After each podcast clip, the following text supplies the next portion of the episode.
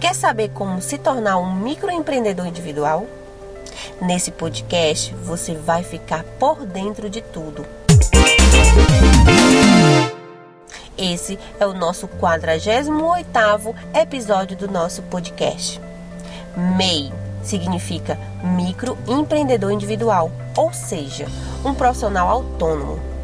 Quando você se cadastra como um, você passa a ter CNPJ, ou seja, tem facilidades com a abertura de conta bancária, no pedido de empréstimos e na emissão de notas fiscais, além de ter obrigações e direitos de uma pessoa jurídica. Para ser registrado como microempreendedor individual, a área de atuação do profissional precisa estar na lista oficial da categoria, já que o MEI foi criado com o objetivo de regularizar a situação de profissionais informais. O microempreendedor individual terá como despesas apenas o pagamento mensal do Simples Nacional. O cálculo corresponde a 5% do limite mensal do salário mínimo e mais um real a título de ICMS, caso seja contribuinte desse imposto, ou cinco reais a título de ISS, caso seja contribuinte desse imposto. Entre os benefícios estão: você tem direito a auxílio maternidade, direito a afastamento remunerado por problemas de saúde, aposentadoria.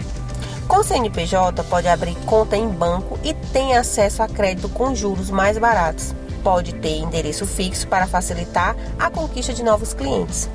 Lembrando que você, microempreendedor individual, também deve registrar sua marca. Isso mesmo.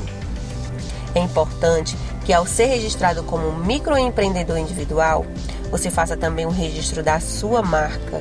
Só assim se torna realmente dono do seu negócio. Quer saber mais? Fica sempre ligado aqui no nosso podcast.